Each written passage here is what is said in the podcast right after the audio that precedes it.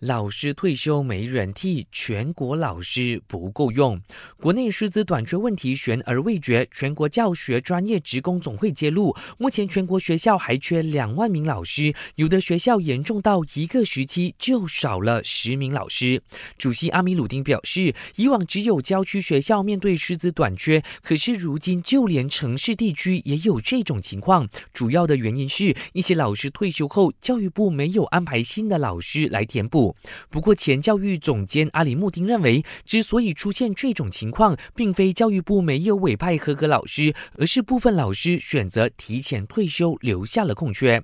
数据显示，单在去年就有五千三百零六名老师提前退休，占教师总数的百分之一点二九。来临的星期六，二十三号是彭亨博朗埃州一席补选的提名日。截至昨天，选委会已经售出七份提名表格，其中乌统和国盟各买了三份，剩下的一份由非政府组织买下。预料这场补选可能会迎来三角战。根据媒体收到的邀请，国政和国盟将同时在今晚宣布上阵的候选人。值得注意的是，在布朗埃州议席补选之后，我国还有一场补选。随着沙门日拔区州议员拿督达利因病逝世，选委会证实已经接获议席悬空通知，将在下个星期一召开特别会议，定夺补选的重要日期，包括投票日和提名日。